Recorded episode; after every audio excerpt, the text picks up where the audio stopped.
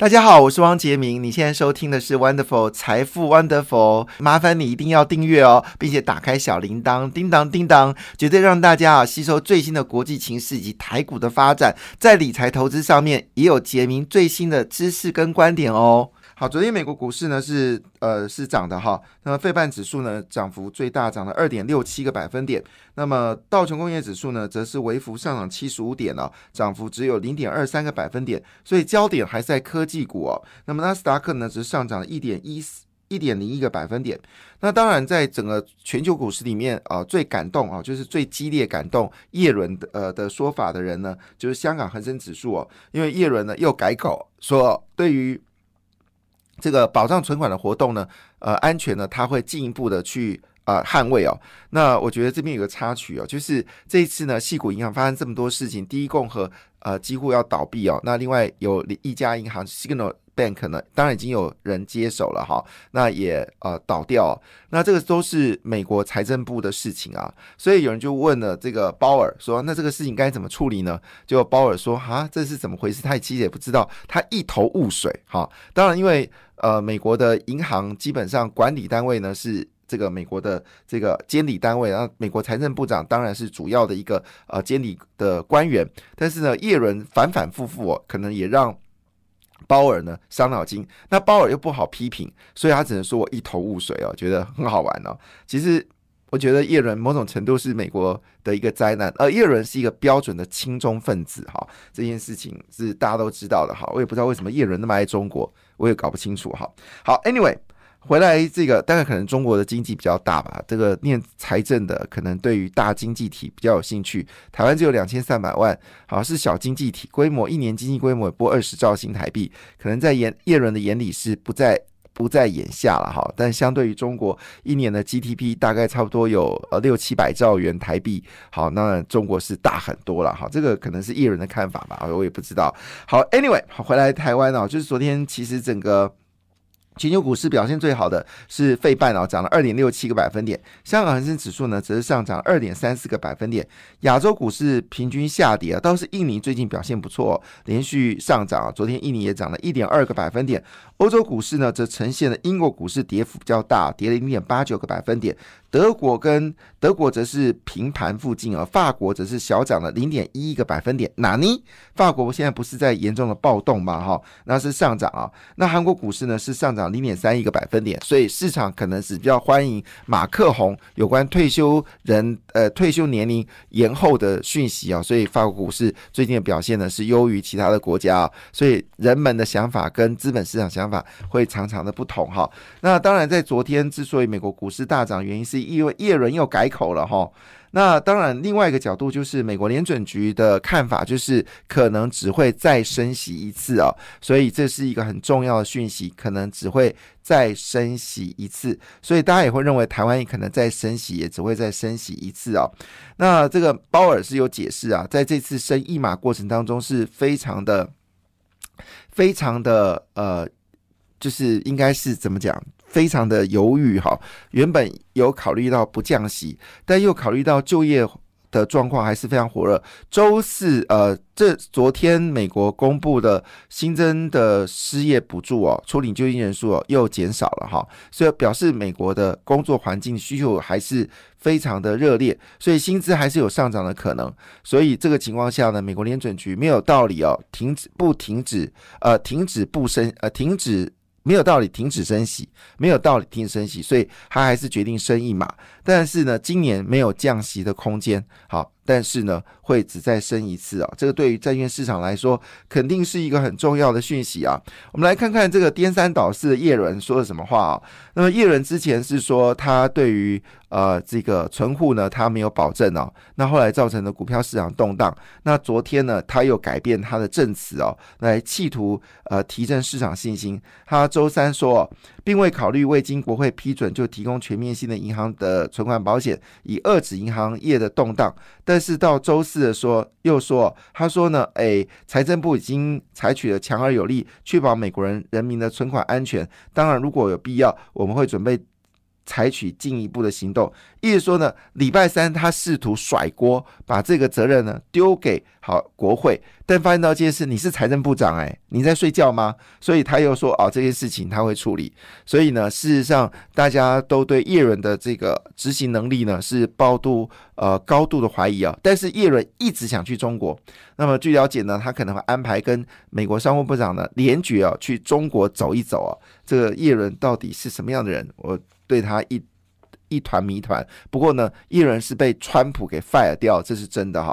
会不会是因为被川普 fire 掉呢？所以他就是川普的政的政策呢，他都要逆势而为呢，就不得而为之了。好，当然在昨天呢，呃，台湾的 ADR 是全面上涨啊，台积电 ADR 是上涨二点一三个百分点。最近台积电非常强，那台积电强，所以创意也非常强啊。那创意非常强，所以最近。啊，IC 设计股呢，包括四星 KY 已经接近到外资所认知的一千三百六六六十块钱了，已经接近了。那当然，外资到一千三百六十，会不会更高？倒是要去留意的事情啊。那日月光昨天也大涨了二点二四个百分点，那联电 ADR 呢，则是上涨了一点三八个百分点，表现的非常强劲。而联发科的竞争对手高通呢，则是涨了一点七九个百分点。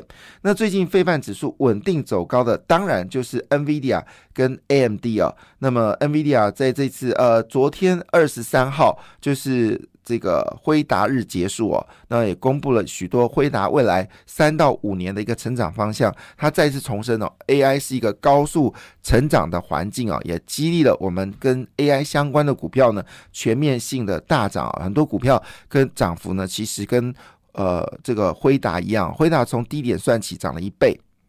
台湾其实很多跟呃辉达相关的个股呢，也都涨幅超过一倍哈，那是。最近最主要的议题，今年你千万不要压错边。今年的议题就是 Chat GPT，就是生成式 AI，就是智慧 AI。好，这是今年的主轴。跟智慧 AI 的股票，它就是涨涨涨。另外一个主轴就是军工股，好，这也是今年主流，它不会改变。接下来就资安，好，通讯，好。这些都是我们说今年的主流股，你千万不要想东想西，这些就是主流股。好，上半年餐饮是主流股，好，那下半年呢，可能是观光之类的，好，因为更多的观光会有更多的利多，包括了航空股，在今年的暑假应该会大涨，好，这是我们大致上勾了今年的一个状况。好，那回头我们来看哦，整个。美国股市里面哦，其实我们讲 NVD 啊，讲 AMD 啊，是隐藏版的，是明显版的上涨，但隐藏版呢，还是回归到苹果跟微软哦。那微软又回到两兆美金的市值，那苹果呢？当然更不用说，早就已经回到两兆美金的市值。但最近其实一直想要跟上的，就是阿发贝。好，那么因为谷歌呢也在加码它自己的生成式 AI，另外 Meta 也会进入到生成式 AI，所以各自都有上涨。其中呢，Meta 上涨了二点二四个百分点，在纳斯达克里面算是表现非常好的。另外就是阿发贝涨了二点一六个百分点。补充一下哈，英特尔是涨了三点二个百分点。那为什么刚才没有讲英特尔？因为现在英特尔是挂入到道琼的成分股，所以呢，昨天道琼是由英特尔引导上涨才能上涨，因为其他包括铝锡啊的一个跟联合健康只是下跌的一个格局哈。好了，那么。基本上来说，整个市场看起来已经有非常好的一个方向，就是来自于所谓的这个 AI 的体系哦。那么今天在《工商时报》A 七版呢，直接说一句话说，这一波呢来自于就是金融业的一个下跌哦，使得苹果跟微软呢成为。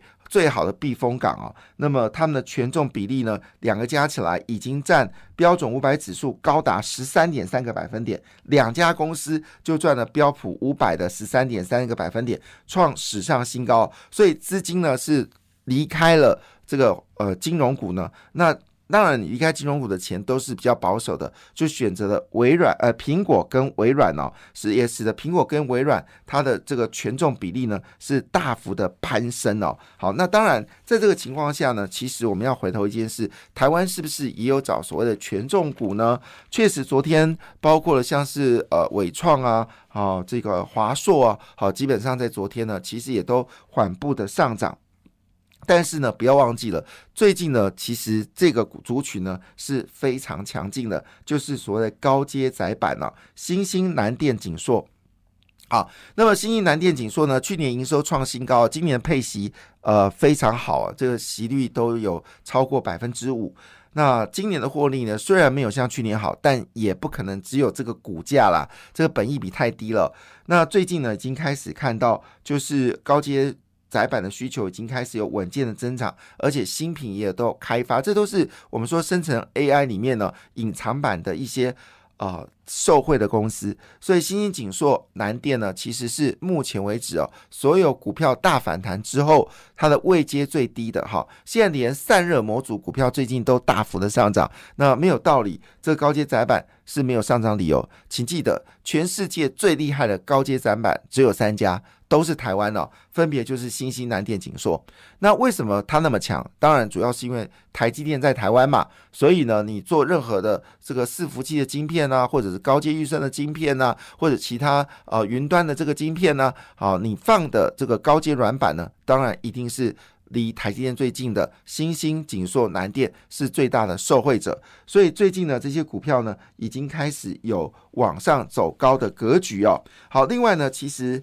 呃，隐藏另外隐藏版的所谓辉达概念股呢，可能大家都注意到就是建测嘛，哈，那建测最近散热模组股票也持续的走高，但是呢，其实巧巧的有一档股票也涨得很凶哦。那它你如果坐火车的话，你都会看到这家公司哦，呃，在新丰叫做茂喜啊，茂喜啊，叫做旺系哦，哎。旺系跟茂系都很强啊，因为茂系呢已经跟这个联电结盟哦，那么同样的台办呢也跟联电结盟哦，所以这个旺系跟建策呢最近也是所谓的 NVIDIA 的隐藏版哦，就是我们就是所谓的旺系建策，还有新兴跟景硕。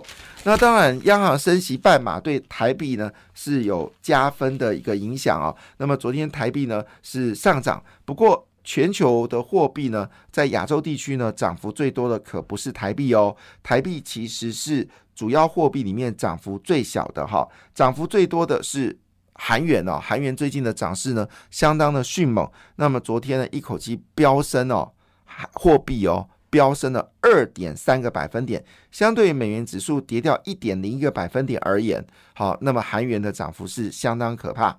另外一部分呢，第二名是谁呢？第二名是欧元，涨了一点三个百分点。第三名是日元，哈，人民币也涨了零点九二个百分点，而台币呢只涨了零点五一个百分点，表示呢这个升息并没有激励到这个热这个台币升值的幅度，这样也好。当别人升的越多的时候，我们升的少。在汇率上面，我们有竞争力哦。那所以可能在我们在之前啊，就是年初的时候，我们就跟大家预估哦，台币呢是有机会哦，在今年的五月之前呢挑战三十块。好，那下半年下半年再说。好，大家。基本上有机会挑战三十块啊！那现在的状况呢，有提升的一个状况。那台积电领股呢，大幅的飙升哦，呃，就是我们说的买的人越来越多了，因为外资看台积电呢，呃，今年的目标价是六百八。到七百七都有哈，好，另外一部分呢就是散户归队了，证券划拨余额大幅的增加，那么上个月呢一口气净增了一千一百三十亿元呢，余额是达到了三点一兆元哦，所以股民呢已经在高档呢决定要加码，这是股民的特质了哈，股民不习惯在低档加码，股民喜欢在高档加码。看到这个消息，我第一个念头我就想把股票卖掉。好，但是呢，回头一件事情哦。在最近呢，其实有些强势股呢表现的非常的强劲哦。那包括了昨天涨停板的利端，那利端背后是谁呢？其实最近看股票，你不能看它表面上的公司，你要看后面的大老板哦。因为台达电呢最近积极的介入呃一些不错的公司哦，其实利端。背后介入的是台达电脑，那利端呢？它是高档的工业用电脑，那获利也非常惊人。那么股价呢？最近其实，在去年就已经涨一波了。那么今年再涨一波，因为台达电呢是最大台湾最大的绿能公司哦，股价本益比也很漂亮，三十倍的本益比。呃，呃，利端呢，当然是它很重要结盟的伙伴，可以值得留意。